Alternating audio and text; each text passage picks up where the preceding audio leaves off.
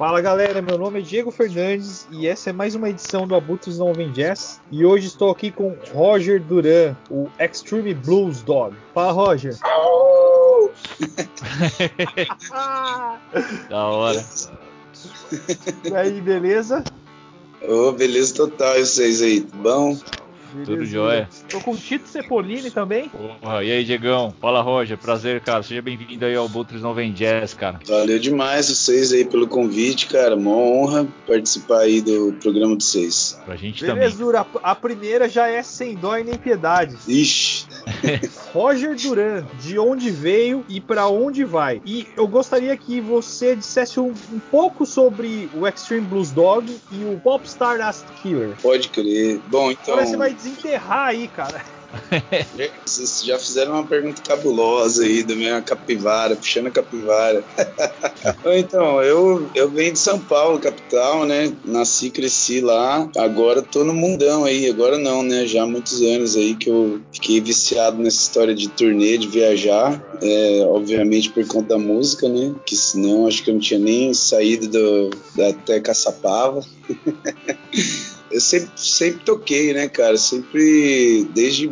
Eu comecei a tocar violão assim com seis anos, sabe? Sempre toquei assim. Primeira banda que eu montei eu tinha 13 anos, né? Sempre fui assim, roqueiro, né? Punk. Sempre tive duas, três bandas ao mesmo tempo e tal. Uma das primeiras bandas que eu tive, assim, que eu levei a sério vocês perguntaram aí foi o Popstars As Killers, né? A gente começou a tocar junto em 1999, porra, sou velho, e o Popstars era aquela banda de molecada, né? Que a gente ah, tocava uns covers aí de Sonic Youth, Cramps, e começamos a fazer música própria também e tal. Gravamos um, ah, gravamos um monte de CD aí, dançamos um monte de parada com, com as bandas independentes aí da, da cena da época, né? Do começo dos anos 2000. Fizemos um bocado de turnê também e tal. Foi muito massa, eu conheci muita gente e tal nessa época. Em 2009, comecei esse projeto One Man Band, que é o Extreme Blues Dog, né? Daí foi quando as coisas começaram a dar mais certo na minha vida, pra falar a verdade.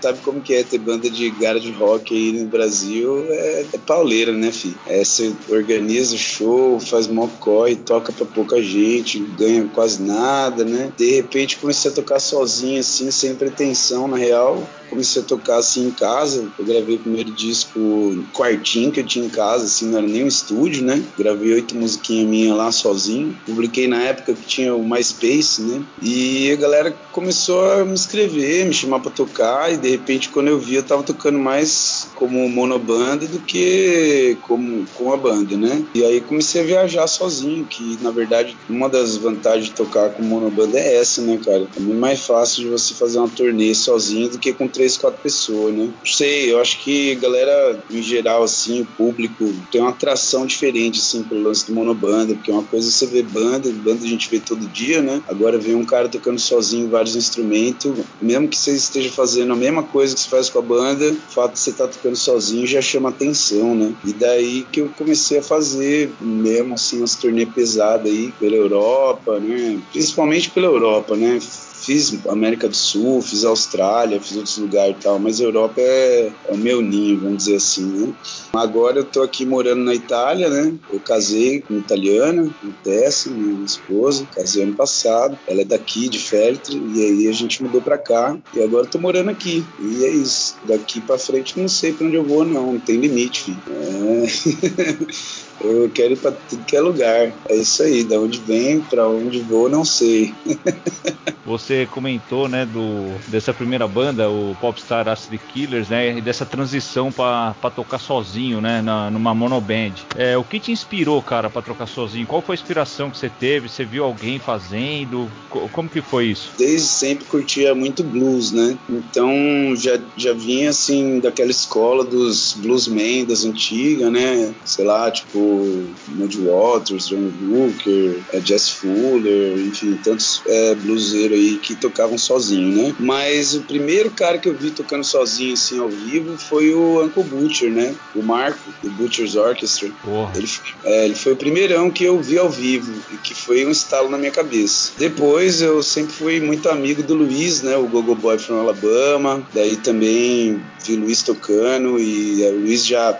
O Marco era tipo assim, falar falar a real, assim, o Marco era quase que um ídolo quando eu era jovem, assim, né? Porque ele é uns 10 anos mais velho que eu, eu acho, né? O Marco era de uma outra geração, daí eu via ele como quase um ídolo rock, roqueiro, assim, underground. O Luiz não, o Luiz é da minha idade, né? E daí é, a gente era amigo já antes, inclusive o Popstars ST Killers gravou um split com o Backseat Drivers, né? Banda do Luiz da época e tal. A gente gravou junto lá no Cafeíne, né? Saudoso Cafeíne. Eu também oh, gravei legal. o primeiro disco do Extreme Blues Dog de estúdio, eu gravei lá no Cafeíne e tal. E depois eu fui conhecendo a galera, Billy Mente, Oki Violence, enfim, toda a galera que foram os precursores aí do movimento monobandístico brasileiro, os argentinos também, Trash Colapso, Congo Shock, o Amazing Homem Band do Uruguai, né? Inclusive a primeira turnê que eu fiz sozinho foi lá pro Uruguai, com o Amazing, né? Com o Coco. Foi isso, sim, eu tava rodeado de monobanda, pra dizer a verdade. primeira vez mesmo que eu toquei assim com os caras, que eu toquei sozinho, eu tava na real de motoras, assim, numa turnezinha. Em 2007, teve a invasão Sudamérica de monobandas. Foi uma turnê, assim, que o Luiz organizou junto com o Coti, com o Chuck, trouxe os argentinos para tocar no Brasil, o Congo Shock e o Trash Colapso, e eu, eu tinha uma caranga legal, assim, grande. Eu dirigi os caras, assim, por uma parte desse rolê. E aí um dia nós estava lá no after party em Blumenau, tava montado setzinho lá de monobanda, e eu resolvi sentar para ver qual é que era e fazer um som. E aí primeiro som que eu mandei já saiu, assim, foi massa, a galera curtiu, foi do caralho, de improviso, assim. E dali que eu falei, caralho, vou fazer esse bagulho que é muito louco. E eu já tinha várias músicas, assim, que eu tava compondo, que era mais blues, que não tinha a ver muito com o lance do, do Popstars Né? Então foi aí que eu comecei a gravar em casa, assim, sozinho. Né? Foi essa inspiração aí. E deu certo, né, meu? Porra, tem vários discos, vários EPs muito viscerais, assim, tava ouvindo, muito foda. É, o Roger, eu gostaria que você falasse um pouco sobre o processo de composição. Pode crer. Cara, eu, assim, eu não, não tenho bem, assim, um processo definido, sabe? Fico fazendo música o tempo inteiro, assim. Então, tipo, qualquer coisa, assim, que acontece no dia a dia que me dá uma ideia, eu vou lá e faço uma música. Muita coisa zoeira, sabe? Eu faço muita música de zoeira com o cotidiano, que não vira música mesmo, que eu vou tocar, que eu vou gravar. Mas eu sou um desses, assim, que qualquer coisa vira música, sabe? Então faço muita zoeira, muito piada. E aí algumas dessas zoeiras acabam virando música de verdade, né? Então às vezes eu escrevo primeiro, eu tenho uma ideia, tipo, de uma frase ou de um título de uma música que, que eu falo, pô, isso aqui vai dar certo, e daí eu trabalho em cima. E às vezes é o contrário, às vezes eu fico tocando sozinho, assim, né? É, guitarra em casa, eu toco bastante assim, de manhã quando eu acordo, eu fico tocando a, a casa, assim, às vezes sai uma ideia boa, um riff legal, eu falo, pô, isso aqui dá pra trampar, e aí vou desenvolvendo. E daí eu fico anotando num caderninho essas ideias malucas que eu tenho, e aí uma hora eu junto uma ideia maluca com um riff legal. Não tem bem um processo matemático, é, uma, é muito mais assim orgânico, é uma coisa de inspiração assim. E também de momento assim, igual, às vezes eu fico um tempão sem compor assim, e mais escutando música, vendo filme, lendo livro, né, fazendo outras coisas, pra, enfim, me para me nutrir assim. E igual ano passado, que foi o lance da pandemia, eu compus pra caralho, porque eu tava em casa, né? Tinha que fazer. Então eu fiz um disco inteiro ano passado, por exemplo, aí. Mas porque é isso, eu tava com muito tempo também. Mas quando eu tô em turnê, eu também componho bastante, assim. Porque é isso, né? Acho que você tá viajando, conhecendo gente, vendo outras bandas, acaba me inspirando. Então é isso, não tem bem um processo definido, é muito orgânico mesmo. Ô Roger, essa minha segunda pergunta é legal com relação a, ao disco compilação de 2013, né? Que além da, de você, traz outras bandas aí do mesmo estilo, né? Então eu quero aproveitar que você tá. E como que você avalia a cena One Man Band por aqui no Brasil, em relação a público e também a shows na época, e com relação aí também que você tá aí agora, né? O que, que você tem a dizer pra gente? Cara, é, eu acho, como eu falei antes, assim, acho não, tenho certeza que, é, pelo, pelo menos na minha experiência, monobanda é um sucesso, cara, sempre. Comparando com todas as experiências que eu já tive com banda, que eu não toquei só no Popstars ST Killers, eu já toquei em um milhão de outras bandas. Tocar em banda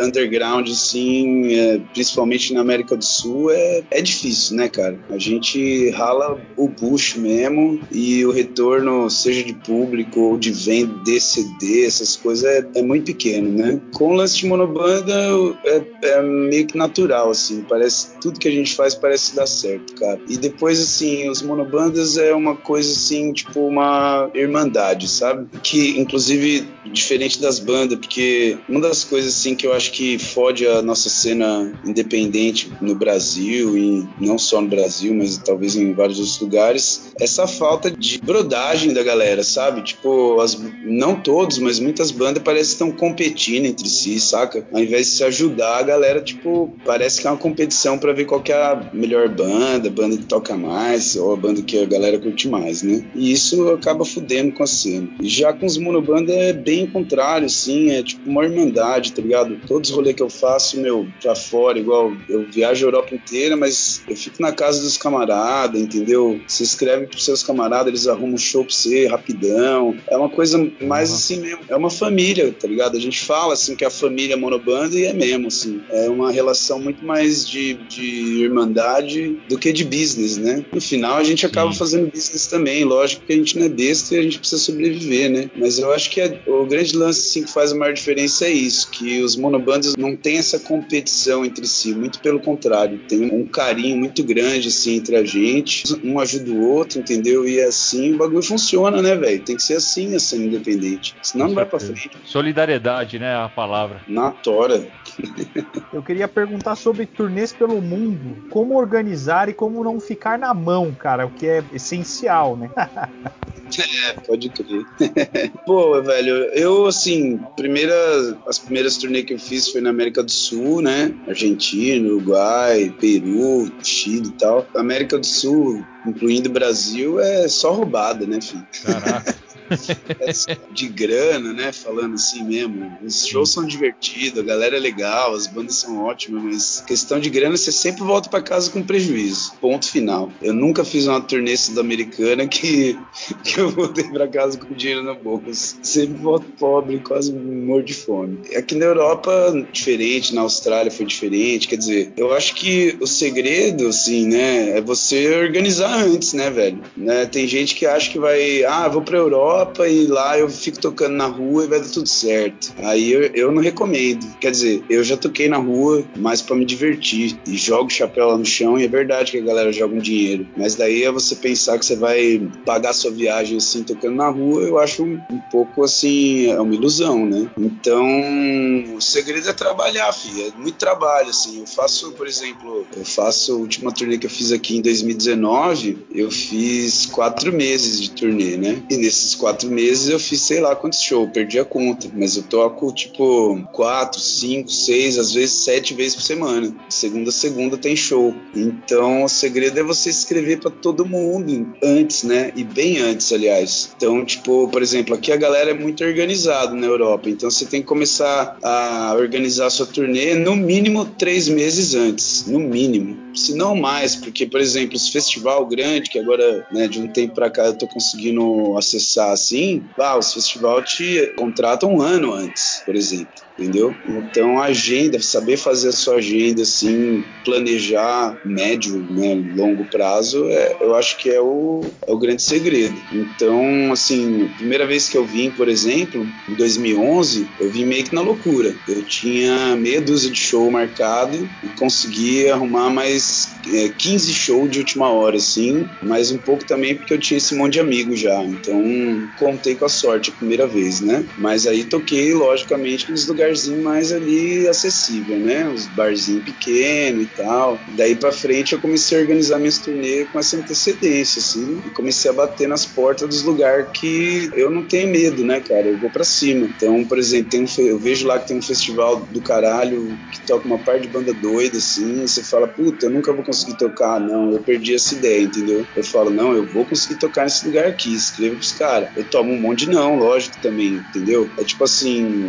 é, fazer uma turnê aqui é escrever tipo 300 e-mail, tá ligado? E dos 300, sei lá, sai 100 show, assim. Então você tem que trampar muito, né? Eu, por exemplo, eu organizo tudo sozinho, eu não tenho um agente, né? não tenho empresário, eu faço tudo por conta própria. Então eu escrevo, cara, milhares de mensagens, Facebook, e-mail, é Instagram, é tudo, todos os, os mídias que tem, eu vou lá e eu encontro às vezes uma casa de show, escrevo pra casa de show, encontro um músico que eu acho legal, escrevo pro cara, e aí vou tentando. Isso que eu tô falando, eu acho que é meio óbvio até, mas eu acho que às vezes a galera, eu acho que a galera tem medo às vezes de se, de se oferecer, sabe? Então, e eu não, eu não tenho esse medo, eu escrevo para todo mundo mesmo e tomar não, não pelo não você já tem, entendeu? Então, vou tentar, né? E às vezes eu ganho sim de um festivalzão aí que ninguém bota fé. Pô, como é que você conseguiu? Pois é, filho, consegui porque eu escrevi pros caras, você não conseguiu tocar, tá ligado? É igual a gente, né? No Brasil você não, não chega tudo, né, cara, pra você, assim, é, pelos meios normais. Então, se você não corre atrás, a galera nem sabe que você existe. Tem que trampar, você tem que divulgar. E eu sou muito, assim, old school. Eu não fico mandando material pra rádiozinho, revista, essas coisas, não, tá ligado? Pagando pau, assim. De vez em quando sai uma parada numa revista aí, num, sei lá, já me chamaram pra tocar em programa de rádio também, essas coisas, mas a verdade é que é na unha. Eu escrevo pro produtor, pro dono do selo, pro dono do bar e marco show e vamos pra cima. É isso, tem que trampar. Ô, oh, fera! Ô, Roger, eu queria só que você, antes de fazer minha pergunta, eu queria que você complementasse essa, essa que você respondeu pro Diego. Por exemplo, nos circuitos aí da Europa que você faz, os, os shows, né, que você participa, é um circuito específico próprio da cena de monoband? Você entra, por exemplo, numa cena de hardcore e toca com os caras? Como que é? Meio que mistura um pouco? Então, o lance do monobanda também interessante é isso, cara. Monobanda não tem limite. E eu também, particularmente, não tenho limite. Então, mistura sim. É, primeiro, eu começo escrevendo com meus amigos, monobanda ou de banda em geral, mas primeiro com os amigos, né? Sim. Mas depois eu acabo tocando sim, cara, em um monte de festival de punk rock, de hardcore, de hard rock, de heavy metal, de tudo que aparecer. Caraca, velho. É, casamento, fi, não tem limite. É o que vier, entendeu? Pra mim tá bom. E música folk, putz, festival, por exemplo, que eu faço no leste da Europa, assim, sei lá, na Hungria, essas coisas assim, tem muito festival de rua que rola muita música folk, assim, do leste europeu, que eu também não conhecia praticamente nada. E hoje em dia sou um puta fã, assim, que a galera tem uma cena foda, assim, sabe? De música gypsy, assim, música cigana, por exemplo. Aqui na Itália também tem muito esse, essa onda, assim. E a galera também curte muita música latina, essas coisas e tal. Então, para mim, assim, música boa é boa, entendeu? Então, é, eu não tenho preconceito, por exemplo, de tocar com outras bandas de outros estilos. Nunca tive, na real, pra falar a verdade. Então, é isso. Galera curte e me chama, eu vou para cima. Ao mesmo tempo, também, é, como eu toco blues, né? Eu acho que blues é uma coisa que todo mundo gosta, cara. Desde a criancinha até a vovozinha, sabe? É uma coisa muito é, atraente, assim, né? Então é isso. Às vezes a galera me chama e ao mesmo tempo também eu faço blues, mas não é só blues, é um blues meio sujão, né? Tem muita influência de punk, garage punk, essas coisas. E aí eu tenho um repertório vasto também, quer dizer, se eu vou tocar num festival de música folk, eu vou tocar as músicas mais maneiras, aquelas baladinhas mais tranquilas, blues mais arrastado. Se eu vou tocar num festival com banda de hardcore, eu já vou puxar os, né, os, os bagulho mais punk rock ali, e aí a galera vai curtir, cara. Toquei, pô, eu abri um show lá na Inglaterra pro Subhumans, por exemplo, só tinha moicano no, no, que da hora. Mas curtiu, velho. E também já toquei assim com galerinha que só tocava violão e voz, assim. Na Austrália rola muito essa cena de música country, assim, né? Blues, bluegrass, assim. Então lá a galera já curte uma coisa mais maneira, mais tranquila e tal. Mas eu também não fico muito definindo o que eu vou fazer pelo público. Eu faço aquilo que eu tô com vontade de fazer, mas é óbvio que também o ambiente influencia um pouco até no seu, na sua inspiração, né? Então se eu tô abrindo pra uma banda de punk rock, eu não vou ficar tocando baladinha, né? Mela cueca, né? Vou puxar a raiz ali do punk e vice-versa. Então é um pouco isso, sim. A gente sempre pergunta, é uma clássica aqui do Abutres, sobre shows memoráveis do, do artistas aí. Queria que citasse dois shows. Um que foi animal, assim, que foi bom, deu tudo certo, e outro, assim, que foi um desastre, uma roubada, assim, que você, meu, valeu por, por experiência, assim. Bom, vamos lá. Roubada eu sei qual que é, velho. aliás, roubado. No final até que foi legal, mas assim, é. uma grande roubada assim que eu fiz uma vez, eu fui tocar na Polônia pela primeira vez e é um lugar muito longe, assim, era no fim do mundo, cara. Eu tive que viajar assim. Eu tava na República Tcheca, eu tinha que ir pra Polônia. Daí eu, cabação, falei, ah, é pertinho, né? Você olha você fala, ah, é, República Tcheca e Polônia é do lado, e é, realmente é do lado, mas o lugar que eu ia hum. era o fim do mundo, entendeu? É então, de trem? Tinha... É, é de trem que você faz? Então, olha só, eu peguei, meu, meu camarada me deu uma carona, que eu tava em Litvinov, ele me deu uma carona até Praga. De Praga, eu peguei um trem até Varsóvia, de Varsóvia até Cracóvia, ou contrário. Aí de lá eu tinha que pegar um ônibus, que era tipo, mano, um ônibus assim, que parecia que eu tava em São Paulo, assim, com 60 pessoas dentro do ônibus, assim, uma desgraça, três horas de viagem, não tinha banheiro dentro do ônibus, eu morrendo de vontade de mijar, eu fiquei três horas segurando para mijar, cara, dentro daquele ônibus infernal. E beleza, enfim, eu fiz essa viagem maluca de umas 12, 15 horas, sei lá, velho. Aí quando eu chego lá no lugar, cara, o cara me pergunta assim, logo que eu desço do ônibus, assim, mas cadê a bateria? Eu falei, como assim? cara, não tinha bateria, velho. E eu sempre falo pros caras, mano, olha, eu preciso disso, disso e disso, manda o um mapa de palco certinho. Pô, viajando de trem, de ônibus, você não vai levar uma bateria nas costas, né, velho? Não, não tem é meio como. que óbvio, né? Depois eu cheguei lá, velho, tinha, mano, tinha mais de 100 pessoas me esperando no lugar pra tocar. Foi assim, bagulho doido, parecia filme. Eu entrei no bar, a galera começou a bater palma. Aê, ele chegou, não sei o quê. Mano, tinha até um piano de cauda no palco e não tinha batera, velho. Mano, tá puta do amplificador, caixa e cabeçote, mas não tinha bateria. Então, eu falei, porra, velho, tem que tocar, né? Porque olha aí, a galera toda me esperando aqui, viajei tudo isso aqui, vou chegar aqui e falar que não vou tocar. Não, tem que tocar, né? Daí eu improvisei lá, cara. Eu, eu meia-lua, um pandeirinho meia-lua que eu uso em cima do chimbal, botei no pé, aí peguei um pedaço de madeira lá, comecei a usar tipo de foot stomp assim, meti um microfone ali para microfonar o que eu usei como se fosse um bumbo, né? E mandei bala, filho. Toquei ali sem batera, pis, batendo pé no chão que nem um animal. achou do caralho. Eles Mano. acharam que era isso mesmo, falando, nossa, que cara é doido, né? É, uma puta vida. Mas na verdade, puta, os caras eram super legal. Eu já cheguei, os caras já me encheram de vodka feito em casa, fiquei bêbado pra caralho, entendeu? Pô, foi, foi, um rolê então C6 Steve, assim. Foi, cara, foi exato. Aliás, eu toquei com o C6 Steve. Eu abri um show dele aqui na Olha, Áustria. Que foda, cara. Ele é, ele é genial. Nossa, adoro C6 Steve. Aí uma vez o meu amigo falou: Ô, mano, você quer abrir um show do C6 Steve aqui? Eu falei: caralho, se eu quero.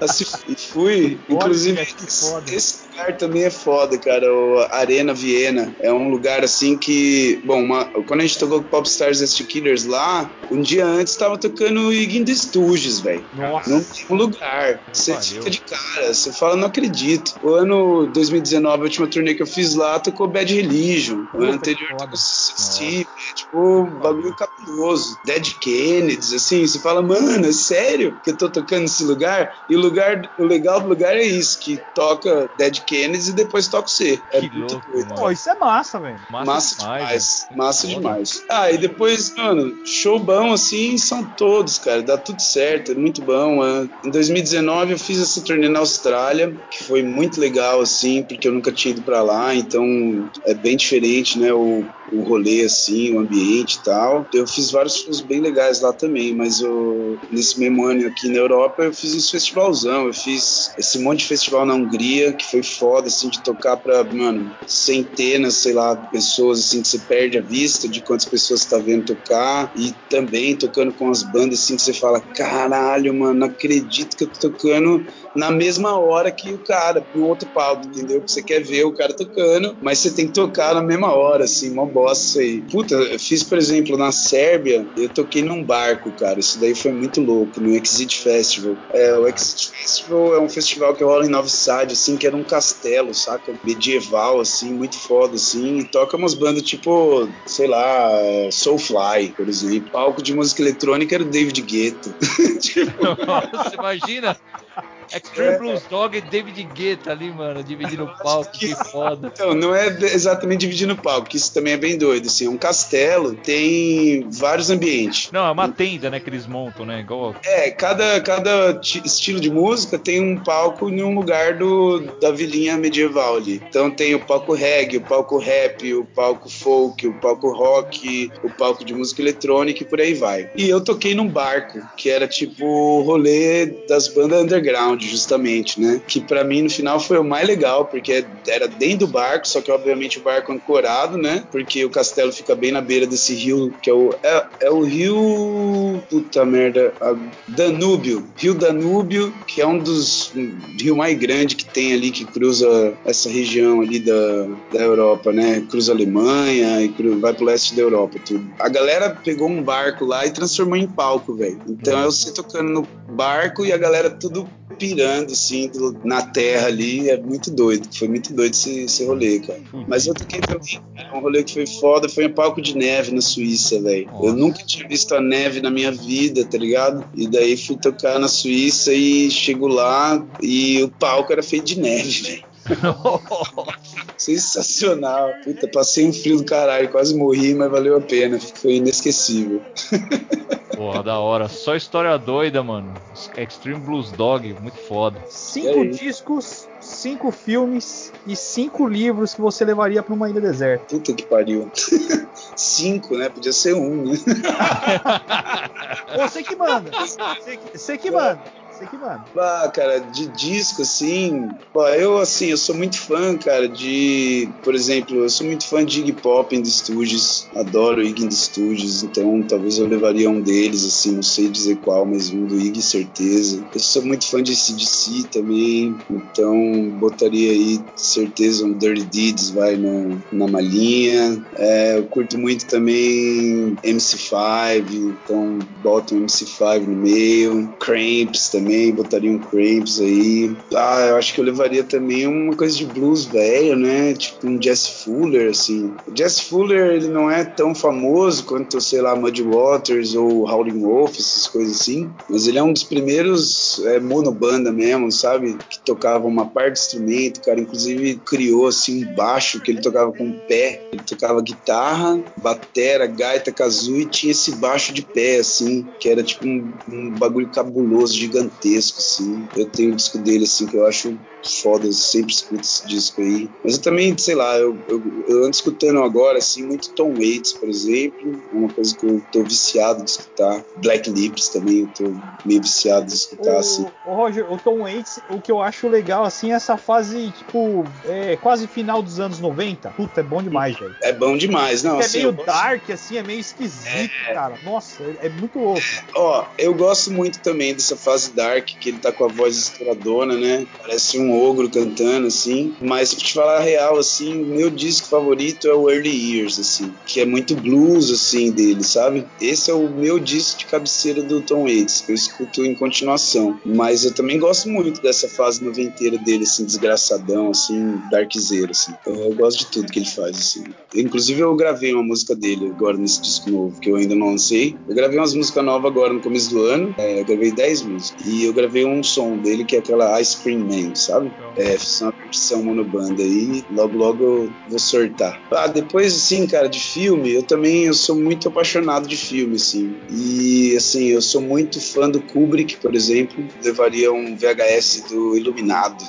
já que oh, pra ele, é, já pra ficar louco já. é.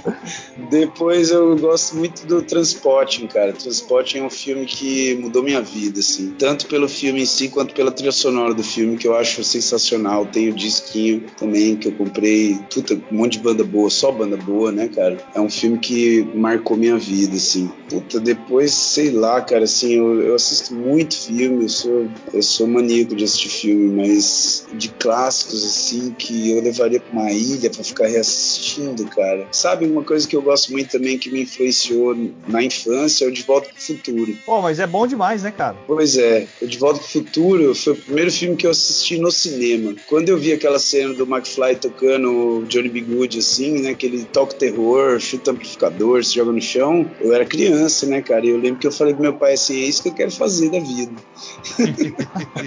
eu gosto do Almodóvar, por exemplo, eu acho fodido, muitos filmes bons dele. Eu gosto também muito, eu assisto um documentário, bom, não sei se eu levaria um documentário pra uma ilha deserta, mas eu assisto bastante documentário, eu também trabalho com edição de vídeo, né? Então eu já também trampei, fiz assim um bocado de, de edição, assim, pra vídeo documental, assim, eu acho massa, assim. Bom, não sei, eu, eu acho difícil, assim, eu, eu sempre fico, eu sou difícil de fazer essas listas, assim, de top 5, sabe? Eu sou muito, eu gosto de muita coisa, assim. É, bom, eu também gosto de, de cinema brasileiro, assim, né? E eu gosto muito do Glauber Rocha, por exemplo, vai, se for pra dizer assim, um, né, um cara que eu admiro muito, assim, e que é um cinema difícil, talvez, de, de digerir, assim, mas eu gosto do, do, das paradas que ele fez, assim, mas também gosto das coisas contemporâneas. Aliás, falando de contemporâneo, eu assisti semana passada o Marighella e eu achei sensacional, cara. Filmaço, assim, recomendo para todo mundo. É um filme que, na real, estreou já dois anos atrás, né, aqui no Festival de Berlim e só soltaram agora por causa de palhaçada aí desse filho da puta do Bolsonaro que... É, então, os caras censuraram o filme no Brasil, né, velho? Censuraram mesmo e censuraram inclusive na internet, você não achava em lugar nenhum. Aí agora, não sei como,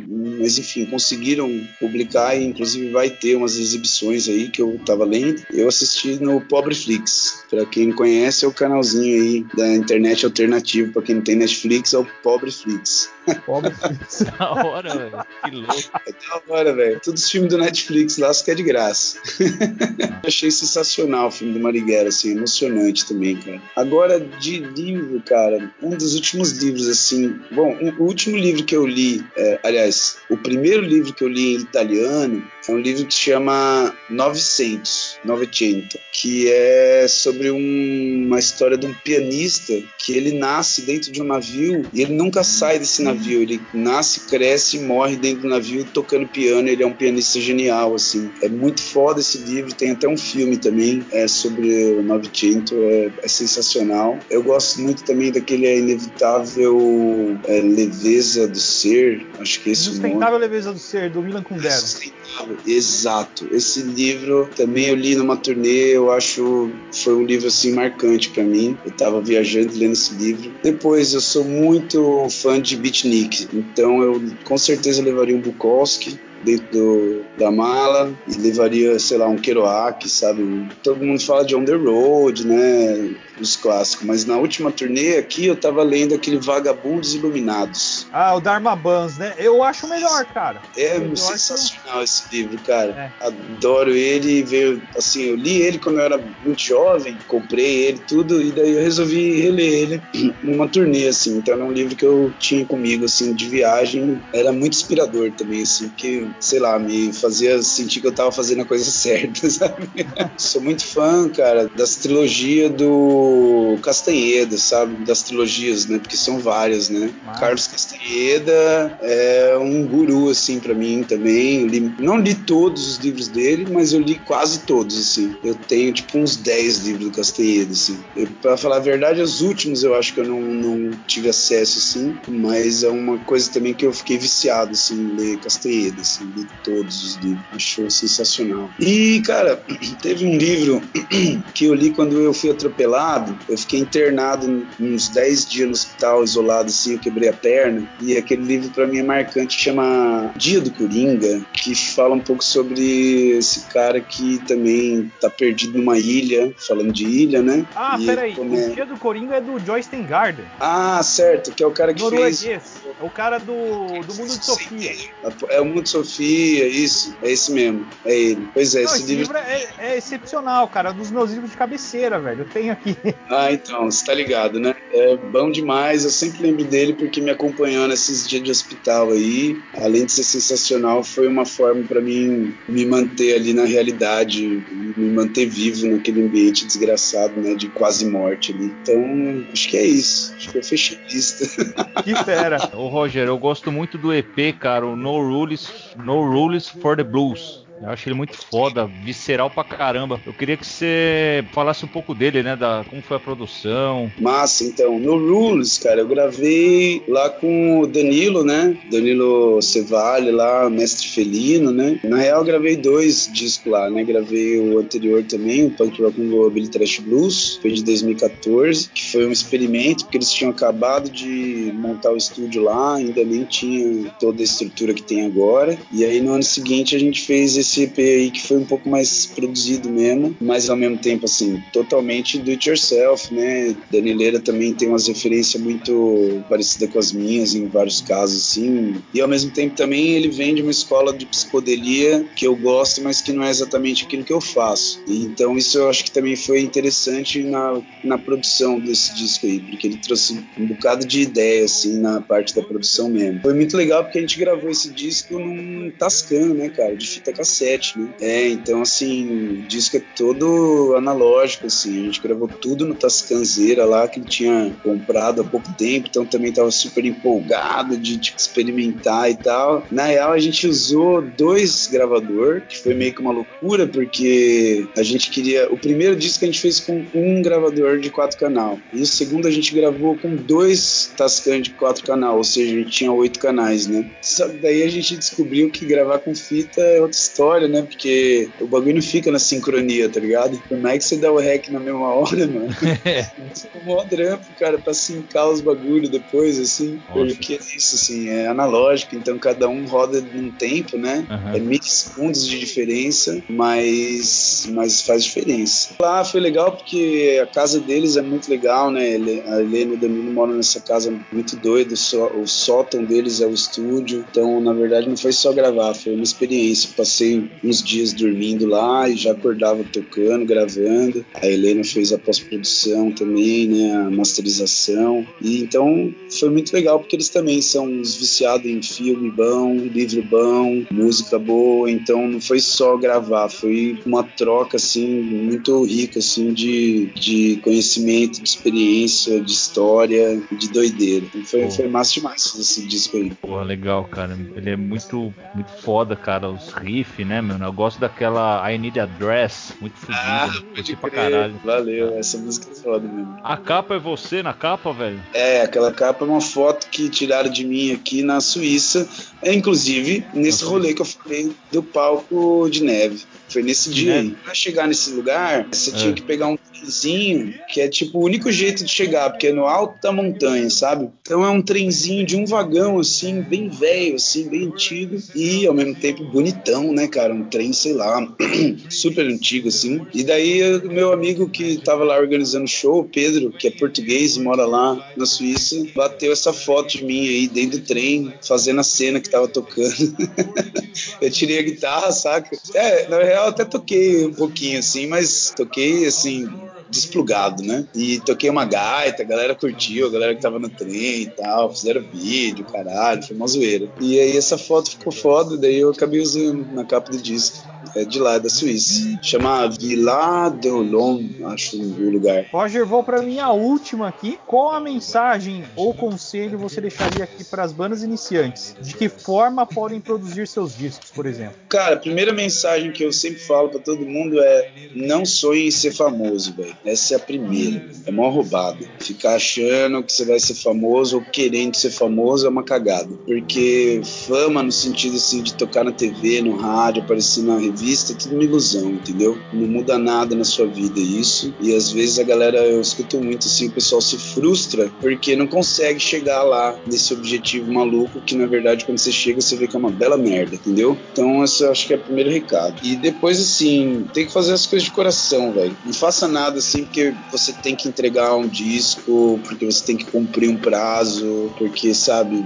você tem que entrar num tal. Faz porque você quer fazer, velho. E faça de coração, assim. Às vezes vai demorar dois dias, às vezes vai demorar dois anos. Não importa, entendeu? Termina o disco quando você achar que tá pronto. Eu mesmo já terminei disco antes da hora, sabe? Que eu acho que depois pensando, falei, putz, podia ter mexido mais aqui e ali, entendeu? E aí depois que você terminou já era, filho. Publicou, não tem mais volta, né? Quer dizer, você pode até trampar em cima, mas é aquilo, né? Você publicou, você publicou. Então eu acho que a gente tem que fazer as coisas com, com carinho, com carinho de verdade, assim, lembrando que talvez seja a última chance que você tem de produzir aquilo.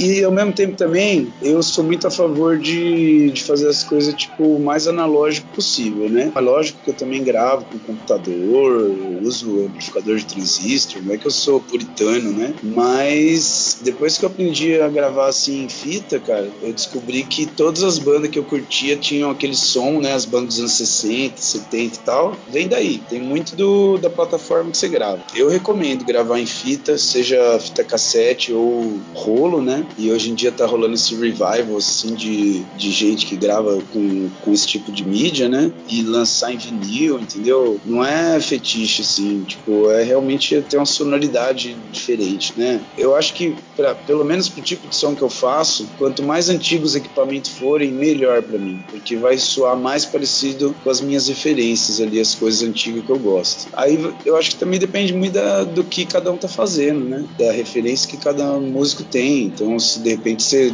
sua referência já é uma coisa mais contemporânea, tudo isso que eu tô falando é balela. Você vai querer gravar tudo no computador e usar todos os bagulho mais moderno. Mas quem toca blues, garage punk e essas coisas com influência dos anos 60, grava analógico, velho. Gasta seu dinheiro comprando equipamento antigo. É isso que eu digo. É a melhor coisa.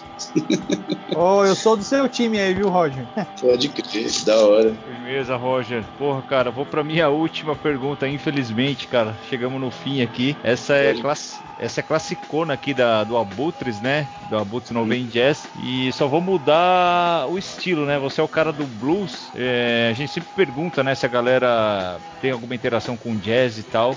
Queria perguntar referente ao blues, cara. Eu queria que você comentasse alguns artistas das antigas aí que você curte, os mais clássicos ou mais contemporâneos. Fala aí do, dos principais aí que você gosta. Então, já falei do Jess Fuller, né, que é o paizão aí do monobandismo para mim, mas eu gosto muito também do Howlin' Wolf, por exemplo, gosto muito do Muddy Waters, gosto muito do Little Walter. Little Walter, a propósito, foi um dos primeiros, aliás, foi o primeiro cara que veio com a ideia de que a gaita você tinha que tocar ligado no amplificador de guitarra e não na PA de voz. Pois é, isso para mim também foi uma virada, assim, que quando eu descobri isso mudou tudo. Porque é isso, a gaita é um instrumento, né? Então, normalmente a gente toca gaita, as pessoas costumam tocar a gaita ligada, plugada num amplificador na PA, né? No amplificador. E na real, quando você liga ela no ampli, seja de baixo ou de guitarra, já vem outra sonoridade, assim. E daí eu também passei a gravar a voz nesse esquema, né? Eu ligo todos esses discos aí, os últimos que eu gravei, a voz tá ligada no amplificador de guitarra, com distorção, tá ligado? Já dá outro timbre, outro um microfone de gaita também, que é aqueles microfones de baixa impedância, né? Aliás, eu acabei de construir ontem aqui meu primeiro microfoninho feito de telefone, cara. Foi maior sucesso. é, peguei um telefone velho aqui e instalei um plugzinho P10 tá funcionando aqui, super tório. É, eu gosto muito também do Sanitary e o Brownie McGee, né? Os dois têm uma, uma carreira solo, mas eles têm um período assim, no final da vida que eles tocaram juntos. Eu acho genial essa dupla. É, o Sonny Boy Williamson também, eu acho foda assim como gaitista, assim como referência de gaita. Foi uma das coisas assim que me, me deu uma, uma influência grande. Big Mama Thornton também acho foda, sei lá, Boo Diddley, tem, tem muita coisa, né, cara? É infinito, né? assim. É assim, uma coisa que recomendo para todo mundo que quer sacar um pouco mais de blues velho que não conhece, tem uma coletânea que chama American Folk Blues. Não sei se vocês já viram, mas era os festival de blues que a galera fazia aqui na Europa, com os bluseiros negrão americanos, assim, que vinham para cá tocar já no, no final da vida, mas no auge do blues, quando o blues realmente estourou, assim, depois que os Rolling Stones, assim, deram aquela bombada no Muddy Waters e começou a galera se interessar. Então, ali, se você pega o American Folk Blues, tem umas quatro edições, pelo menos, que eu já vi, e é sensacional. Tem todos os bluesmen da época ali, dos anos 40, 50, 60 Sim. tocando, Buka White, Sun House, mano, de tudo que você imagina de coisa boa e várias coisas que eu não conhecia, eu conheci através desse festival aí. Então fica aí uma recomendação. Mas eu gosto de jazz também, só pra falar, gosto bastante de jazz também. É. Jazz do legal. Freak jazz, assim, eu gosto.